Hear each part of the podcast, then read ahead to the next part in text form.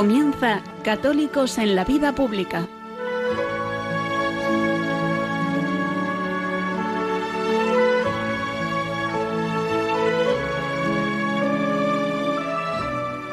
Un espacio dirigido en Radio María por Luis Zayas.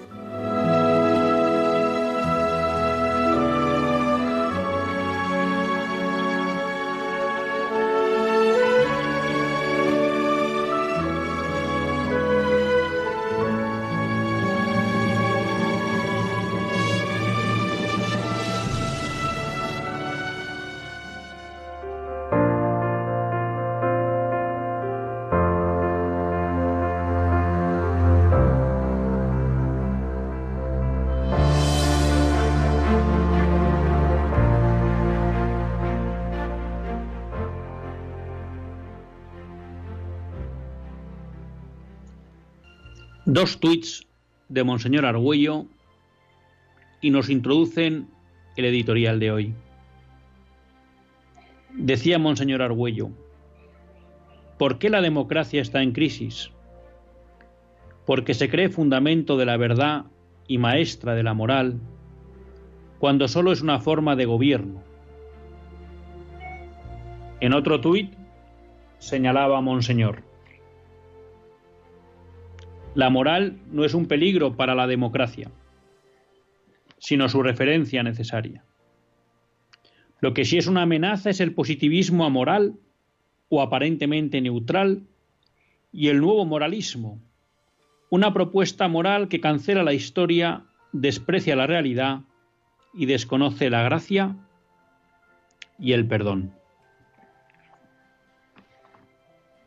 Saben ustedes que hemos tratado muchas veces esta cuestión en el programa y que muchas veces nos hemos hecho eco de esa frase de Juan Manuel de Prada en la que sintetiza la diferencia entre la democracia entendida como forma de gobierno y la democracia liberal. Cuando él dice que el problema de la democracia liberal es que se entiende como fundamento del gobierno y no como forma de gobierno. Y esa expresión afortunada de Juan Manuel de Prada me parece que es la que desarrolla Monseñor Argüello en sus dos tuits, y donde pone el dedo en la llaga de la gran falla de nuestro sistema de gobierno, que es, repito, la democracia liberal, que no tiene nada que ver, aunque comparte elementos, con la democracia entendida como forma de gobierno. ¿Y por qué digo esto? Porque Monseñor Argüello nos recuerda el gran error del sistema político que hoy nos gobierna, que es que se cree el fundamento de la verdad y maestro de la moral. Es decir, esto de alguna manera nos retrotrae al Génesis, cuando de alguna manera la serpiente tienta a Adán y a Eva para que coman del árbol del bien y del mal. ¿Por qué? Porque lo que quiere es que Adán y Eva rechacen la soberanía de Dios sobre el bien y el mal. Y ese será el gran pecado original del hombre, querer ser Él el que defina qué es el bien y qué es el mal, negando la existencia de un orden establecido por Dios negando la existencia de un orden natural y sobre todo negando obediencia a ese Dios y a ese orden natural. Por eso, ahí es donde se centra la perversidad de la democracia liberal. La democracia liberal es aquella que entiende que no hay ningún límite por encima de la voluntad de los parlamentos elegidos por la soberanía popular lo cual quiere decir que es un sistema político que no reconoce ninguna soberanía superior, es decir, no reconoce al orden natural como un límite a las leyes que se pueden promulgar desde ese Parlamento y mucho menos reconoce el poder, la soberanía de Dios sobre la actividad de la comunidad política. Por eso podemos decir que la democracia liberal hoy es una actualización del pecado original. Aquel pecado original que fue un pecado personal de nuestros primeros padres, Adán y Eva, hoy podemos decir que tiene un carácter de pecado social, porque es toda la sociedad la que al aceptar los principios de la democracia liberal, los principios que sustentan la democracia liberal, la que de alguna manera actualiza, pero ahora sí, ya no individualmente, sino socialmente, ese pecado original que supuso la pérdida del paraíso para nuestros primeros padres. Y que de alguna manera también podemos decir, por tratar de seguir con la imagen del Génesis, que está suponiendo también que nuestras sociedades abandonen el paraíso que en cierta medida se puede conseguir en este mundo y cada vez más se conviertan en un infierno. ¿Y por qué digo eso? Porque nuestra democracia, como señala en el segundo tuit Monseñor Argüello, considera que la moral es un peligro. Y a esto la Iglesia contesta que no, que la moral no es un peligro para la democracia, sino que debería ser su referencia necesaria. Y que el verdadero riesgo, lo que hace que nuestras sociedades se vayan convirtiendo en una selva, donde lo que prima es la ley del más fuerte, y donde cada vez son más conculcados los derechos básicos de cualquier persona y sobre todo de aquellas más indefensas, mayores, niños, personas con discapacidad, bebés no nacidos, es el hecho de que lo que se ha impuesto es un positivismo amoral, o como señala también Monseñor Argüello, aparentemente neutral, que lo que hace es desproteger. ¿Por qué? Porque ahora los derechos, la defensa de los derechos, la obligación de defender al prójimo y de proteger su dignidad, queda al albur de la voluntad mayoritaria. Y no existe nada más voluble, queridos amigos, que la voluntad mayoritaria. Máxime cuando todos los hombres tenemos la tentación por el poder, por el placer y por el poseer. Y cuando abandonamos toda referencia moral, que es lo que supone desde un punto de vista social la democracia liberal, eso quiere decir que nuestros deseos de placer, de poder, no tienen o no encuentran ningún límite y que, por tanto, no hay problema en instrumentalizar al prójimo para conseguir esos objetivos. Un positivismo amoral o aparentemente neutral, porque no cabe la neutralidad. Lo hemos dicho muchas veces. Si alguien dice que Dios debe quedar fuera de la sociedad, no es un neutral, es alguien que ha tomado partido. Ha dicho que Dios fuera y que quiere construir el mundo sin su concurso, lo cual implica que quiere construir el mundo sin ningún límite exterior a su voluntad. Pero es que ese nuevo positivismo amoral, que no es neutral, además hoy cada vez más muestra su verdadera cara, que es la de una propuesta moral, nos dice Monseñor Argüello, que cancela la historia, desprecia la realidad desconoce la gracia y el perdón. Una supuesta democracia liberal que supuestamente nos trae la libertad y que en el fondo lo que nos trae cada vez más es un autoritarismo. Un discriminar a aquel que no piensa conforme a lo que establece la mayoría políticamente correcta o esas élites que muchas veces imponen su ideología a través del manejo de las masas con el populismo y con la demagogia. Sí, queridos amigos, lo que estamos empezando a vivir ahora con la teoría o la doctrina de la cancelación no es más que el decantar o el decantamiento razonable de la democracia liberal, donde no se aceptan límites a la soberanía, donde no cabe Dios, donde no cabe un orden natural, al final solo cabe la voluntad de la mayoría o del más fuerte. Y eso implica que los que son minoría o son más débiles acaban siendo irremediablemente expulsados de la sociedad.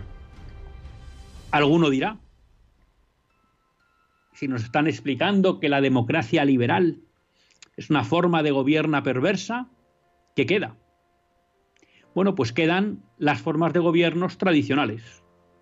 La que siempre se conoció como el gobierno de uno, la monarquía. La que se conoció como el gobierno de muchos, la aristocracia. O la de unos pocos, perdón. O la que se conoció como el gobierno de muchos, la democracia.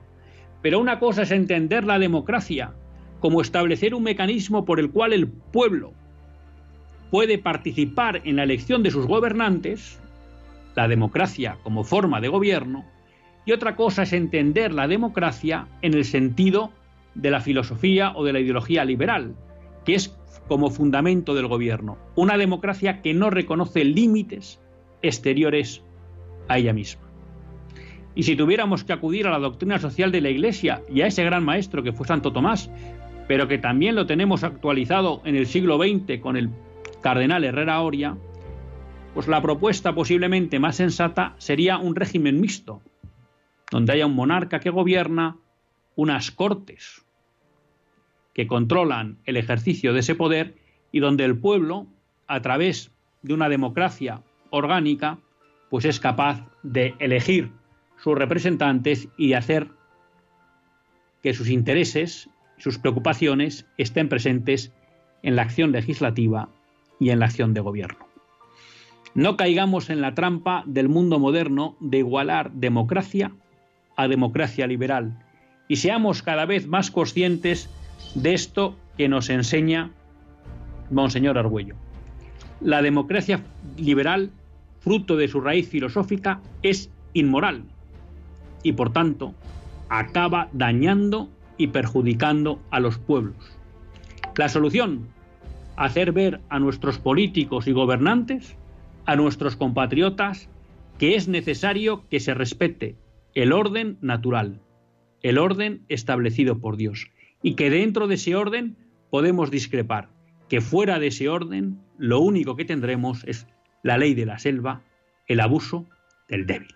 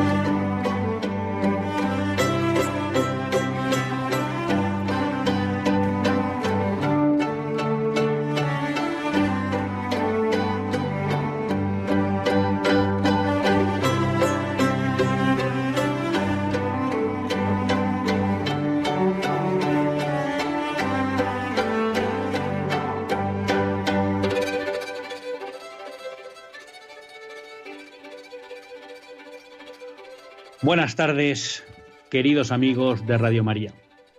Un lunes más volvemos fieles a la cita con todos ustedes en los estudios centrales de Radio María. Un lunes más para hacer este programa, Católicos en la Vida. Programa que, como todos ustedes saben, quiere ser una reflexión pausada sobre la actualidad nacional e internacional. Una reflexión que tratamos de hacer siempre desde la óptica del magisterio de la Iglesia y su doctrina social. Una Iglesia que no nos cansaremos de repetir, que es madre y maestra. Yo un lunes más tiene la suerte de compartir esta hora de radio Luis Zayas, que es quien les habla y a quien la Virgen pues, ha concedido el regalo de poder estar aquí en Radio María. Y un lunes, bueno, pues que no me van a tener que aguantar a mí solo, ¿eh? porque además con esto de que hoy no estamos en los estudios centrales, porque por unas circunstancias domésticas lo estoy haciendo desde desde mi casa, pues me he notado que en el editorial he venido, decimos que el programa es una reflexión pausada y tenía la sensación yo que estaba un poco acelerado a lo largo del, del editorial. Y entonces, pues para estar más calmados, contamos con un viejo conocido de todos ustedes, con el cual pues siempre nos gusta contar y entre otras cosas, porque aparte de buen amigo y gran cabeza, pues domina el medio, pero bueno, que no siempre es posible contar todo lo que queremos con él. Tenemos hoy con nosotros a Javier Echevarría. Buenas tardes, Javier. Buenas tardes, Luis, y muy agradecido, como siempre, de poder estar aquí contigo y con todos nuestros queridísimos oyentes. Pues nada, Javier es economista, abogado o abogado economista y hoy en día consultor aparte de buen amigo. Vamos a ver, Javier, empezaba el, vamos a empezar así un poco en plan, en plan fuerte. Eh, aprovechaba el editorial porque la verdad que estaba, estaba un poco dividido, pero yo creo que, que la temática que me estaba dividiendo la vamos a dejar en parte para la, la semana que viene porque esta semana la conferencia episcopal, mm, yo me enteré ayer, la verdad, y bueno, lo he estado estudiando un poco hoy, ha publicado un documento sobre la objeción de conciencia, ¿no? Un documento llamando a los poderes públicos a que protejan la objeción de conciencia. En especial, se enfocaba el documento al ámbito de los profesionales del ámbito sanitario, porque, bueno, pues ya estamos viendo cómo con la ley de eutanasia, pues hay un intento de impedir que haya médicos o profesional sanitario que se niega a hacer eutanasias, incluso hay un intento de que aquellos que quieran negarse pues se tengan que significar y quedar registrados, ¿no? Y empezamos a ver también que en el ámbito del aborto se quiere hacer algo parecido, ¿no? Y de ahí pues que los obispos hayan sacado un documento que yo les recomiendo a todos su lectura eh, y que yo pues me comprometo a comentar con todos ustedes en el programa el lunes que viene, porque además me ha parecido que es un documento que, es, que está muy bien, muy bien escrito, y muy bien fundamentado, pues los obispos han visto la necesidad de, salir a la palestra para defender este, este derecho, ¿no? que es el de la objeción de conciencia. Y en el fondo, en el fondo, eh, creo que esto tiene mucha relación con el otro tema, pues que traía yo un poco de antiguo y que quería comentar con todos ustedes, que eran estos dos tweets de Monseñor Argüello, porque me parecía que sacaban a la luz desde una voz, pues muy, eh, importante y de referencia dentro de la Iglesia, pues lo que es realmente el problema nuclear de, nuestra forma de gobierno y que nos acaba llevando pues, a todas estas situaciones como que ahora nos veamos en la necesidad de explicar que alguien tiene derecho a no realizar un acto inmoral, incluso aunque las leyes lo, lo, toleren, ¿no? Como pueda ser un aborto o una eutanasia. Y creo que, bueno, Monseñor Argüello ponía el dedo en la llaga al explicar Claro, bueno, pues que el problema de la democracia que vivimos, el de la democracia liberal, es que rechaza cualquier tipo de norma moral y se erige ella en la, en la fundadora de, de la moral. Entonces, bueno, no sé un poco qué, qué te trae a ti a, a, la cabeza esta reflexión de Monseñor Argüello. Bueno, eh, Luis, muchas gracias. A ver, yo creo que en primer lugar es una buena noticia que la, que la Iglesia y a través de alguien como Monseñor Argüello se, implique en estas cuestiones y de la batalla, porque, porque la Iglesia tiene por lo menos el mismo derecho que cualquier otra institución a, a emitir su opinión y muchas veces parece que la Iglesia se tiene que quedar en sus, en sus iglesias o en sus cuarteles generales, a diferencia de cualquier ONG, de cualquier asociación, de cualquier universidad o de cualquier otra entidad. A ninguno de ellos se les exige estar callado y quedarse dentro de las aulas o dentro de, los, de las paredes de sus sedes, etcétera, etcétera. ¿no? Aquí las asociaciones de vecinos, los equipos de fútbol, las universidades, todo el mundo tiene derecho a opinar, parece menos la Iglesia. Yo creo que, la Iglesia es un actor relevante desde el punto de vista de la sociedad civil. Yo creo que es una muy buena noticia, eh, no solamente para los católicos, sino en general para toda la sociedad, ¿no? porque porque la Iglesia pone el énfasis sobre otras cuestiones que a lo mejor otras instituciones no siempre lo ponen y además eh, pues también eh, yo creo que es una voz que hace reflexionar a, mucha gente sobre qué es el bien común y qué es lo que favorece al conjunto de los ciudadanos ¿no? dicho eso en, en, el caso del aborto en el caso de la eutanasia a mí me parece que que el, foco, más allá de la objeción de conciencia, que está bien, pero que, pero que no es menos cierto, que marca a los profesionales, yo lo pondría en lo que podríamos denominar la objeción de ciencia. Es decir, yo creo que esto no es solo cuestión de la Iglesia, sino en general cuestión de la sociedad civil también. Yo creo que deberíamos de trabajar en el concepto de la objeción de ciencia, en el sentido de que eh, pues es que hay cosas que van en contra de la ciencia, van en contra de la, de, la deontología médica, van, van en contra del juramento hipocrático, etcétera, etcétera, ¿no? Es decir, que hay muchas cuestiones, como por ejemplo estas, que van en contra de salvar vidas de los, de los pacientes, de mejorar la calidad de vida de las, de las personas, etcétera, etcétera. Yo creo que no, no, no debería de ser una cuestión de conciencia el decir, no, yo como soy católico no quiero hacer un aborto. No, perdone, yo como, como, como mm, soy médico para salvar la vida de las personas, no quiero matar a un niño con independencia de que sea católico, anglicano, musulmán o ateo perdido. Yo creo que es importante también disociar eso de, las meras creencias, ¿no? Así es por lo menos como yo lo como yo lo veo, siempre partiendo de lo que he dicho al principio, que es una muy buena noticia que la, que la Iglesia se posicione en ese sentido, ¿no? Eh, antes de continuar, porque has comentado una cosa muy interesante, pero en mi desorden habitual recuerdo a todos los oyentes que siempre tenemos un WhatsApp eh, que funciona durante el directo del programa, o sea que si quieren intervenir mediante el WhatsApp antes de que demos paso a las llamadas, pueden escribir al 668-594383. 668-594383. No, en, la línea de lo que comentabas, me parece interesante dos cuestiones que tocas, ¿no? Una primera, sí, pues yo creo que es buena noticia que, que la Iglesia pues también dé un paso al frente, ¿no? En, ámbitos que a lo mejor pues, no están estrictamente ligados al, mero tema moral, como es poner de relieve ¿no? que la crisis que vive nuestra democracia pues, tiene unos fundamentos eh, filosóficos. ¿no? Y es verdad lo que tú dices, es decir, cuando se habla de objeción de conciencia, claro, en el fondo es eh, el, no, no, no, necesariamente está ligado a la fe, ¿no? sino simplemente a una persona que es consciente de que el aborto supone la muerte, el asesinato de un bebé, o que la eutanasia supone asesinar a un paciente, ¿eh? sea creyente o no, entiende que eso es un acto que va contra el derecho a la vida y que por tanto eh, tiene que tener garantizado poder actuar conforme a esa conciencia eh, ligada, ligada a la verdad. ¿no?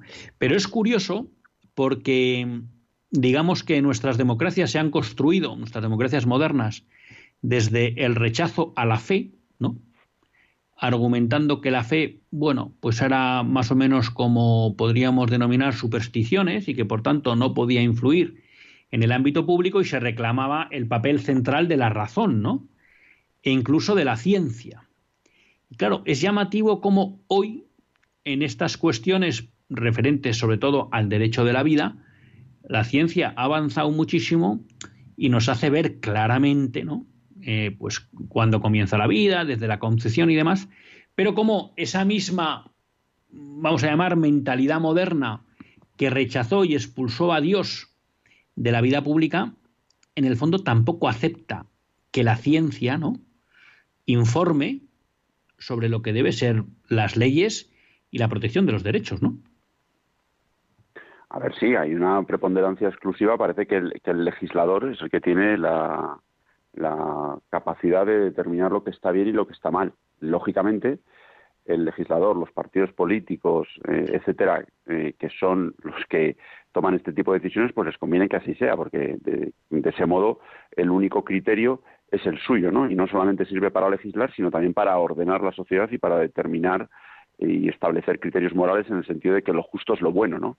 Pero yo creo que hay que cambiar esa dinámica y, eso yo creo que eso es obligación de todos, es obligación de la Iglesia, es obligación de la ciencia, es obligación de la universidad, es obligación del, del entorno educativo, del sanitario, etcétera, etcétera. No sé, o sea, yo creo que es importante ser capaces de disociar a eso de que lo justo es lo bueno. Lo justo a lo mejor es lo que, que o, lo que va conforme a las leyes, a lo mejor lo que cumplir en un determinado momento, porque así se establece en una norma, pero eso no quiere decir que mm, respetando el procedimiento de modificación de esa norma, por supuesto, pero que eh, debamos entre todos de intentar llegar a tener leyes que sean y normas que sean lo más justas posibles y que vayan mm, lo mejor orientadas hacia el bien común, no solamente hacia el bien particular en un momento determinado, de un legislador o de otro, porque casi todas las cosas, o la inmensa mayoría de las cosas, son buenas en sí mismas desde el punto de vista antropológico, desde el punto de vista ético, desde el punto de vista humanístico, y sin embargo, los cambios de gobiernos cada cuatro años o cada seis o cada ocho, cada el tiempo que sea, pueden hacer modificar,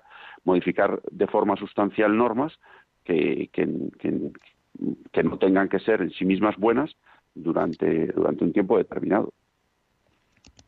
Claro, estabas tú hablando de intentar tener eh, leyes buenas, ¿no? Me he encontrado con una noticia de Guatemala en la que han aprobado una ley pues, que llaman de, de defensa de la vida y la familia, en la que por un lado se blinda la definición de la familia como bueno, la convivencia entre un hombre y una mujer. En segundo lugar, donde se garantiza el derecho a la vida desde la concepción hasta la muerte natural, eh, impidiendo la práctica de abortos y, sancionándolos duramente, ¿no? Y en tercer lugar, eh, se garantiza la libertad de cualquier ciudadano de Guatemala para rechazar y opinar en contra de lo que puede ser la ideología de género. Y finalmente se blinda el derecho de los padres a educar a sus hijos conforme a sus principios morales al prohibir a entidades educativas promover en la niñez, en la adolescencia, políticas o programas relativos a la diversidad sexual y a la ideología de género, o enseñar como normales las conductas sexuales distintas a la heterosexualidad y la norma prohíbe expresamente el matrimonio entre personas del mismo sexo. ¿Cómo te quedas tú cuando ves que un país tan pequeño como Guatemala, pero se ve que con un gran corazón, aprueba una ley como esta que prácticamente eh, no podemos encontrar en todo el occidente supuestamente desarrollado? Pues sí, es una, por una parte la recibes con gran alegría porque, porque pone de manifiesto que hay algunos lugares en los que en los que están las cosas claras y que, y que se trata de construir sociedades en aras del, del bien común y de, la, y de la felicidad de las personas, pero también pues, con una cierta pena de percibir pues que todavía creo que, que como tú bien dices, ¿no? en las sociedades desarrolladas pues estamos todavía muy lejos de estar ahí, pero yo creo que Guatemala es un buen ejemplo de que ahí se puede llegar y yo creo que es un buen un, también un ejemplo de que, de que hay que empezar a caminar en esa dirección y que habrá que ir logrando eh, batallas, eh, eh, aunque en esta, en esta época a lo mejor no sea el mejor símil, pero habrá que ir ganando batallas para acabar, para acabar ganando la guerra, ¿no? Es decir, yo creo que no hay que rendirse, yo creo que esto también nos sirve para poner en valor y más hoy después de la, de la, de la manifestación ayer a, favor de la vida y del Día de la Vida, hay que poner en valor la labor de, todas las asociaciones pro vida, la labor de todas las entidades de, profesionales sanitarios que, defienden la vida, que defienden la dignidad de la persona, etcétera, etcétera, de todas las universidades, la inmensa mayoría de ellas católicas, que también están en esa línea, y de tantas personas y, entidades que, trabajan en esa línea, que muchas veces lo hacen de forma callada y de forma desinteresada y sin hacer ruido, y como no salen en, los programas de referencia en las televisiones privadas, pues parece que no existen, ¿no? Pero, pero cuántas personas hay en colegios, cuántos hospitales religiosos hay donde se, se hacen buenas prácticas y son espacios libres de aborto, libres de, libres de eutanasia, libres de, técnicas eh, reproductivas eh, pues que van en contra de la dignidad de la persona, etcétera, hay en nuestro país pues muchas más, de, muchísimas más de las que de las que en general podríamos pensar la mayoría de la mayoría de los ciudadanos. Sí, la verdad que te cojo el testigo porque efectivamente creo que, bueno, pues la concentración del sí a la vida de, ayer domingo estuvo muy bien y yo creo que, que, bueno, pues hay que agradecer a todas estas instituciones que se han molestado en organizarlo y en mantener la llama viva.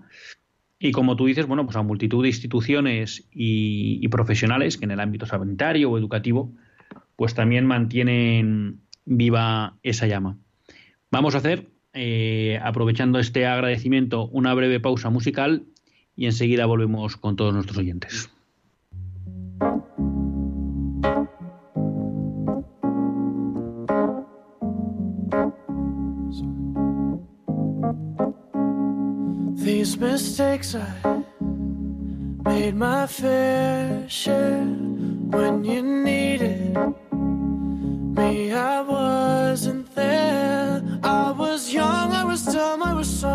Immature, and the things that I did made you so insecure. But baby, I'm still your man,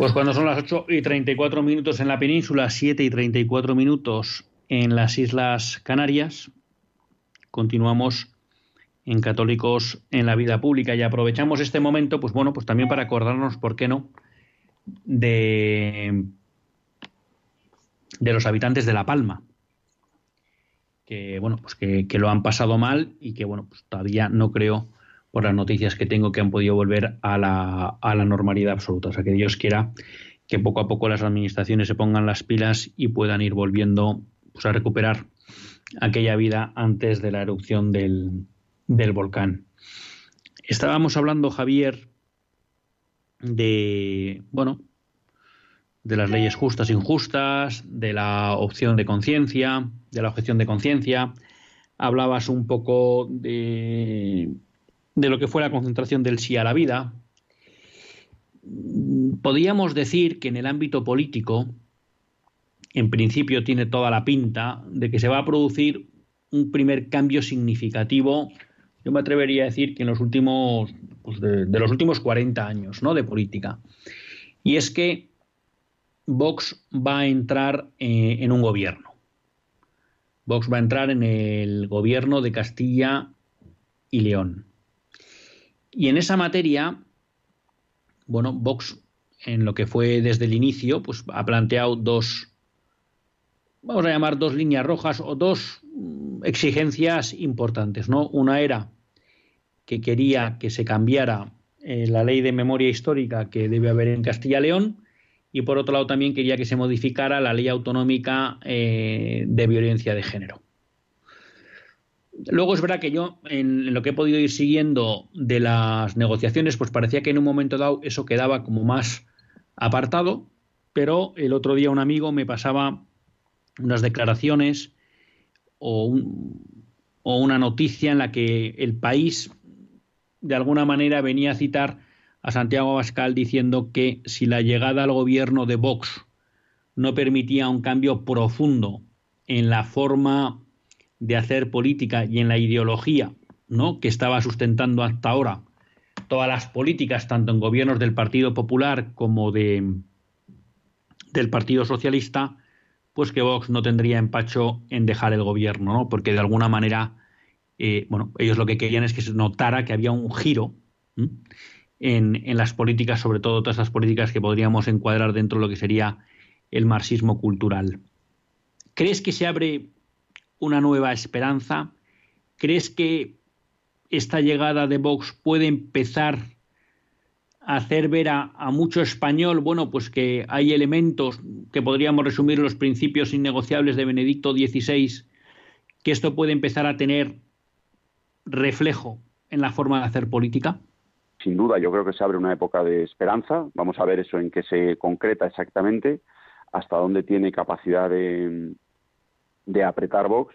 Pero yo creo que Santiago Abascal es una persona de, convicciones profundas y de pocas palabras, ¿no? Y yo creo que, que la campaña de Castilla y León es un buen ejemplo, ¿no? Básicamente su campaña se ha podido resumir en relación a lo que a lo que tiene que ver con la llegada o no o de la participación o no en el gobierno autonómico en si tenemos em, si tenemos una representación suficiente entraremos en el gobierno así lo ha dicho muchas veces el que no quiera que así sea que vote a otro partido y lo dijo creo que en todas las ciudades en las que estuvo y luego el día que se fueron las elecciones le, dijo al candidato Juan García Gallardo se te está poniendo cara de vicepresidente. No volvió a hablar, hubo muchos rumores, hubo mucha rumorología, hubo muchos, muchas noticias en un, en un sentido u otro, hubo muchos, muchos nervios, muchos nervios, pero la realidad es que efectivamente parece que Juan García Gallardo va a ser el vicepresidente y Vox va a estar en el gobierno de la comunidad de, la comunidad autónoma de Castilla y León, ¿no? A partir de ahí, pues lógicamente no es un gobierno monocolor y eso, pues yo creo que limita la, posibilidad de cambio, pero también creo, pues que, Vox, pues intentará eh, incluir algunas de las cuestiones que, que, están de su mano, ¿no? Sabiendo también que el Partido Popular, pues tiene una representación mayor que la de Vox y también tiene pues su propia forma de ver la de ver la política. Y por ejemplo yo creo que un caso muy paradigmático es el tema de la, de la ley de mal llamada de violencia de género. Bueno pues pues Vox no ha no ha obtenido la, el, no ha llegado al acuerdo con el Partido Popular de, de derogarla pero sí que parece ser que se ha llegado al acuerdo de aprobar una ley de violencia intrafamiliar. Es decir se va a romper el consenso por el cual hasta el momento todas las, eh, tanto a nivel nacional como en muchas comunidades, se habla solamente de ley de violencia de género. Ahora se va a introducir el concepto de eh, violencia intrafamiliar que hace que, oye, pues si hay violencia de un padre hacia un hijo, de un hijo o de un nieto hacia un abuelo, de una pareja eh, del mismo sexo, etcétera, en todos esos casos pueda ser reconocido de igual modo que si la agresión se produce de un hombre hacia una mujer, ¿no? Entonces, bueno, yo creo que, que, la cuestión es ir dando pasos eh, poco a poco para poder ir, mm, bueno, pues recuperando una cierta normalidad en muchas de las propuestas que sobre todo desde la izquierda se han puesto en marcha y que en muchos casos, pues por, por miedo o por, o por las cuestiones que hayan sido, pues no se han, no se han derogado, no se han modificado o no se han, o no se han aprobado en, en la línea contraria, ¿no? Bueno, recordamos a todos nuestros oyentes que si quieren participar en directo en el programa lo pueden hacer al 91 005 9419. 91 005 9419. Tenemos la, también una pregunta que nos ha mandado José Carlos que luego, antes de acabar el programa, eh, intento contestarle. Eh, tocabas una cuestión que el otro día eh, se planteaba en un chat, ¿no? Tú dices, hombre, entramos en un gobierno, entrábamos, entra Vox en un gobierno de, de coalición, hombre, no tenemos mayoría, Vox no tiene mayoría, tal. Dices, entonces, bueno, eso de alguna manera como que impide condicionar, ¿no? Lo que pasa es que luego uno cuando mira la forma de hacer política de la izquierda o de los separatistas, pues muchas veces esos pocos escaños o pocos votos que tienen, pero que son de alguna manera imprescindibles para que aquel que quiere pactar con ellos llegue al gobierno, digamos que los venden caro, ¿no? Entonces, eh, ¿tú crees que quizá no es momento a lo mejor de que haya determinados aspectos que dices, oye, mm, a mí por eso me gustaba, luego habrá que concretar cómo es esa declaración, ¿no? De la que se hacía eco el país, ¿no? Pero a mí eso, por eso me gustaba esa reflexión de Santiago Bascal como diciendo, oye, si no hay un cambio profundo en la forma de hacer política, nosotros no hemos venido para estar en el gobierno, ¿no? sino que para que cambien las cosas. ¿No crees que también, eh, en cierta medida, hay temas en los que conviene que hay que empezar a plantarse? Aunque digas, bueno, soy pequeño, bueno, pero si soy necesario que algunos, algunos temas se vea claro que se va en serio. Sí, creo que, que sin duda tiene que ser así, que están ante una magnífica oportunidad, pero también creo que hace falta un poco de inteligencia política, ¿no? Y a veces en política lo perfecto es enemigo de lo bueno y también hace falta tener una cierta paciencia, ¿no? Y yo creo que, que por ejemplo, pues Vox fue eh, criticado en ciertos ambientes, pues por no entrar en el gobierno de Andalucía, por no entrar en el gobierno de la Comunidad de Madrid cuando, cuando eran decisivos realmente, y yo creo que el, el, paso del tiempo ha demostrado que, que, fue un acierto, ¿no? Yo creo que la prudencia también en política eh, es, es relevante. Y luego no olvidemos que, que, Vox eh, surge originalmente como, como, un, como, una, como un nuevo partido a partir de la experiencia de, gobierno del Partido Popular y de los incumplimientos que el Partido Popular hace en muchas materias, ¿no? Y eso hace pues que, que, haya muchos votantes de Vox que procedan del Partido Popular y con los que también hay que intentar eh, pues pues pues no romper de la noche a la mañana. En resumen, yo creo que sería sería prudente, hay que ser también exigente, eh, pero con inteligencia. Es decir, yo creo que no, no es cuestión de romper el gobierno a la primera semana porque no derogan la ley de memoria histórica o de memoria democrática de Castilla y León, sino que hay que intentar, pues, eh, intentar acordar mejoras en, las, en, lo que hay hasta ahora. Si eso, si eso no se produce de forma reiterada en el tiempo y efectivamente Vox se, se convirtiera en una mera comparsa de las políticas del Partido Popular, pues desde luego que me parece que Santiago Abascal haría muy bien en abandonar el gobierno. De hecho, ya en el entorno de Podemos mucha gente les, les echa en cara el que no abandonen el gobierno cuando, eh, en, base a su criterio, pues hay muchas cuestiones que, el Partido Socialista está haciendo en contra incluso de los propios mm, ministros de, Podemos y de la órbita eh, comunista, Izquierda Unida, etcétera, ¿no? Entonces, bueno, yo creo que ahí Vox tiene un buen ejemplo de que llegado un momento, pues a lo mejor hay que romper con tu socio de gobierno pero yo creo que no es una buena decisión hacerlo hacerlo el primer día porque haya un pequeño o, un gran, pero primer incumplimiento por parte del Partido Popular. Vamos a dar paso a una llamada que tenemos de Ciudad Real. Buenas tardes. Mire usted, yo quiero comentarle que en Castellar de Santiago viene se presenta la Virgen, pero esto ya hace pues treinta y tantos años está pidiendo a la Virgen que le hagan una capilla, pero el sacerdote que hay en, San, Castellón de Santiago no creía. Ahora, por lo visto, ha entrado otro y cree, pero que la ermita no se la hacen a la Virgen.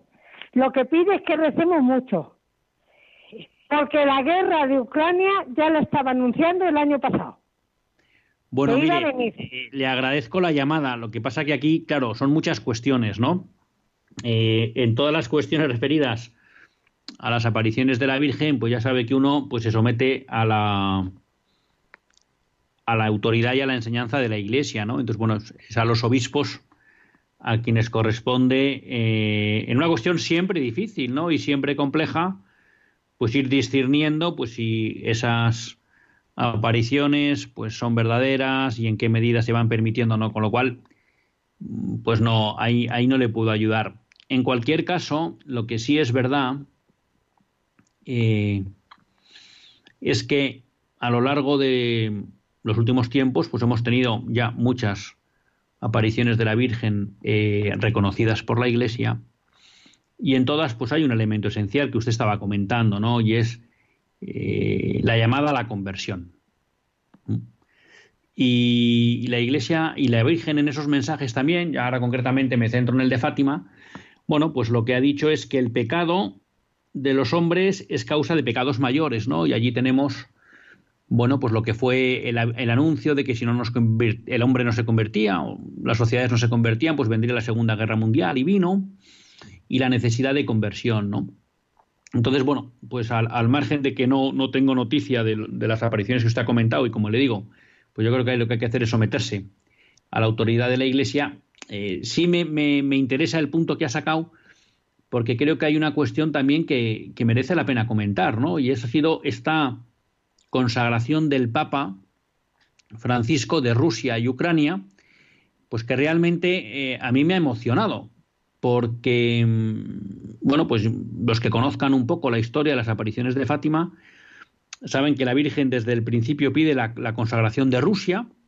El otro día estuvimos aquí tocando con, con Jorge Puello eh, la cuestión mm, de, la relación entre Fátima, España y Rusia, ¿no? Y la petición que hacía la Virgen también de que en España pues, se tomaran acciones por parte de, del episcopado para impedir ¿no? los efectos del, comunismo en España. Y a mí les decía pues que me ha emocionado, me ha emocionado la consagración del Papa Francisco a Rusia porque les decía que aquellos que conocen un poco la historia saben pues que, bueno, ha habido ciertas polémicas, ¿no? Porque a lo largo de la historia hubo varias consagraciones varias consagraciones que Sor Lucía transmitió que la Virgen no había considerado válidas, lo cual no quiere decir que no tuvieran efecto, ¿eh? pero que no eran la que ella pedía de, sobre Rusia. Y una de las cuestiones que siempre surgía era que eh, había un cierto temor por parte de los pontífices a citar expresamente a Rusia. En otra también pues hubo un poco la problemática de que no se hizo un llamamiento a que todos los obispos del mundo, como pedía la Virgen, se unieran. Y yo les he de reconocer, no sé si tú pudiste eh, ver algo del, del, acto de consagración, que cuando íbamos leyendo la, la oración de consagración, que yo no la había leído previamente, aunque me la habían mandado, llega el párrafo en que el Papa cita expresamente a Rusia y yo reconozco que me emocioné, porque, bueno, pues era consciente de, esa historia, de muchas veces la dificultad de citar a Rusia para evitar pues, conflictos diplomáticos o demás temas. Y realmente a mí me llamó pues, esa parresía que tantas veces cita el Papa Francisco y como tenía yo la sensación que se la había aplicado él, ¿no? que por la consecución de la paz pues no había ningún, tenido ningún problema en citar expresamente a la nación, pues que en este caso ha invadido injustamente Ucrania, y también pidiendo la consagración de Ucrania, ¿no? Y también con un mensaje que ha repetido a lo largo de estos días en algunas intervenciones que ha tenido, de recordarnos que, que la consagración no es una especie de magia, ¿no? sino que nos consagramos a la Virgen, ofrecemos unas naciones a la Virgen, pero que luego eso exige que el resto, que, que también intentamos participar en esa consagración, nos convirtamos nosotros, ¿no? O sea, que esto no va a cambiar solo porque hayamos dicho a la Virgen que le consagramos dos naciones, sino que es necesaria también la conversión de nuestros corazones. Y me alegro pues esta mención que hacía la, a la Virgen esta oyente, porque reconozco que ha sido un acto que me ha, que me ha emocionado.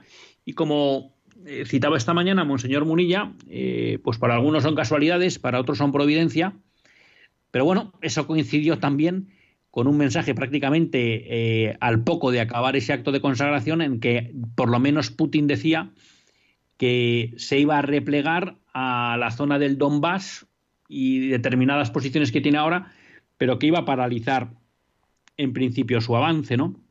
Entonces, bueno, pues que también eh, la Virgen escucha, ¿no? No sé si tú pudiste ver o tienes alguna algo que comentar sobre todo este paso que ha dado el, paso, el Papa Francisco de consagrar Rusia y Ucrania a la Virgen, Javier. Bueno, sí, eh, tuve, tuve oportunidad de verlo, me pareció un acto muy bonito y además eh, muy necesario, ¿no? Porque, porque una vez más la, la, voz de la Iglesia es una voz con una autoridad moral, eh, pues seguramente la, la, la, voz con la autoridad moral más importante eh, que hay en el mundo y la, y la consagración además eh, de, las dos naciones pues pone, pone el, foco en, la importancia también de la oración para resolver, para resolver un conflicto militar, es decir, que, la oración traspasa todos los traspasa todos los conflictos, traspasa todos los problemas y traspasa todas las realidades de este mundo y que la, el, acudir a la Santísima Virgen pues tiene que ser un, un, una, una, una, necesidad para poder resolver este conflicto más allá de las relaciones diplomáticas, más allá de las, de las cuestiones militares, eh, etcétera, pues eh, lo que puede convertir verdaderamente los corazones, que es lo más importante en todo esto, porque, porque no es solamente terminar la guerra, sino también es tapar las heridas y, al final llegar a la concordia entre los distintos entre los distintos pueblos, especialmente entre dos pueblos tan cercanos en la historia como el de Rusia y Ucrania, pues es el, que a través de la, de la oración pues, pues se pueda eh, restañar esas heridas y volver a, a vivir en, en, paz, en concordia y en libertad, en, tanto en una nación como en la otra. Vamos a dar paso a Enrique de Murcia. Buenas tardes, Enrique. Hola Luis, buenas tardes, hace tiempo no hablo. Mira, como el tiempo va a esto, uh, se amontona tantos temas que la verdad no puedo tocarlos todos.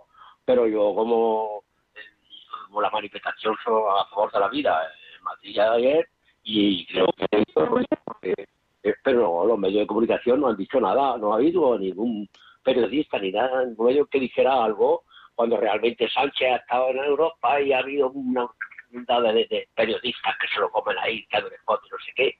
Y para esta manifestación no has dicho nada. Eh, y tú, pues la verdad, sé que tiene muchos temas y este, no sé si has dicho algo, a lo mejor me he despistado. Pero sí, bueno, diga algo. Y luego otra cosa. Sobre la consagración, pues eh, ahí está. efectos, claro que hace, pero la comunión de los santos, los rezos, si no están, eh, Dios ya sabe lo que quiere hacer, pero si nosotros damos tirones con, lo, con nuestras oraciones, claro que va. Y luego lo de vos, eh, sí que pido, pido a todos los oyentes tuyos, que son, somos gente creyente, que es necesario que recemos por los miembros, estos miembros tan fantásticos que tiene vos, para que sí, es el único medio que tenemos para cambiar esta mafia y esta corrupción y esto, claro, eh, esta gente incrédula, porque quitar a Dios es derrumbar todo y ahí los tienes gobernando, que estamos destruyéndolo todo. Y si sale esta espiga de vos, pues bueno, pues eh, hay que rezarles para que se mantengan firmes allí. Y nada más, Luis, mucho, un abrazo y buenas noches. Pues gracias, Enrique. Comenta temas muy interesantes. Uno, hay que rezar por los de Vox, por supuesto, y también por todos los gobernantes, ¿no? Pero también, pues oye, sí, vamos a rezar para que estas personas de Vox que van a asumir ahora una responsabilidad importante, pues oye, efectivamente eh, sean capaces, como pedía su presidente, de empezar a transformar de forma profunda las políticas que se vienen haciendo en España. Sobre la, sobre la concentración del sí a la vida, pues mire, mea culpa, tiene usted razón, me lo recordó y me lo ha recordado y la verdad que, que yo he fallado ahí estrepitosamente porque la semana pasada no me acordé de recordar el tema. Aprovecho también para recordarles a todos ustedes que está en vivo la campaña de 40 días por la vida. O sea que anímense, pero efectivamente ahí me da culpa porque yo estuve también un poco despistado con esa, con esa cuestión. Y lo de los medios, pues, ¿qué vamos a decir? Pues que efectivamente a veces eh, hay determinados temas que no les quieren dar bola. Nos queda medio minuto, Javier, cuenta. No, iba simplemente a decir que es increíble lo de los medios de comunicación, que hay una concentración de 10.000 personas en, en Madrid y que no se hacen eco de ella. A mí me parece una falta de profesionalidad absoluta que muchos medios de comunicación y muchos periodistas se deberían de hacer mirar, porque luego hay concentraciones de 100 personas, de 200 o de 500 que tienen una, gran cobertura mediática y se reúnen por lo menos 10.000 personas en el centro de Madrid y nadie, la inmensa mayoría de los medios de comunicación, no hacen ni una sola mención, ¿no? Y seguramente sea el lugar de toda España donde ayer domingo se concentraron más personas conjuntamente y los periódicos, las radios, las televisiones ocupan páginas, minutos y horas hablando de cosas donde en ningún caso ha habido 10.000 personas juntas para nada. Entonces, a mí me parece que habría que mm, poner el dedo en la llaga también sobre los medios de comunicación y me parece muy aceptada la mención que, nuestro querido oyente ha hecho anteriormente.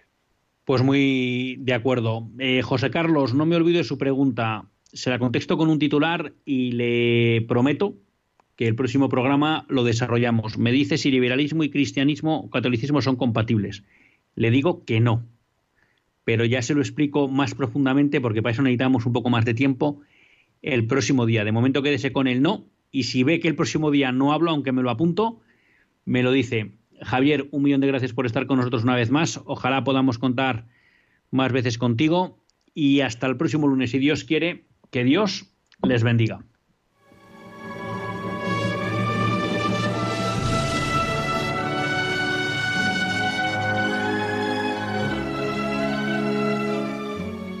Así concluye Católicos en la Vida Pública, un programa que dirige Luis Zayas.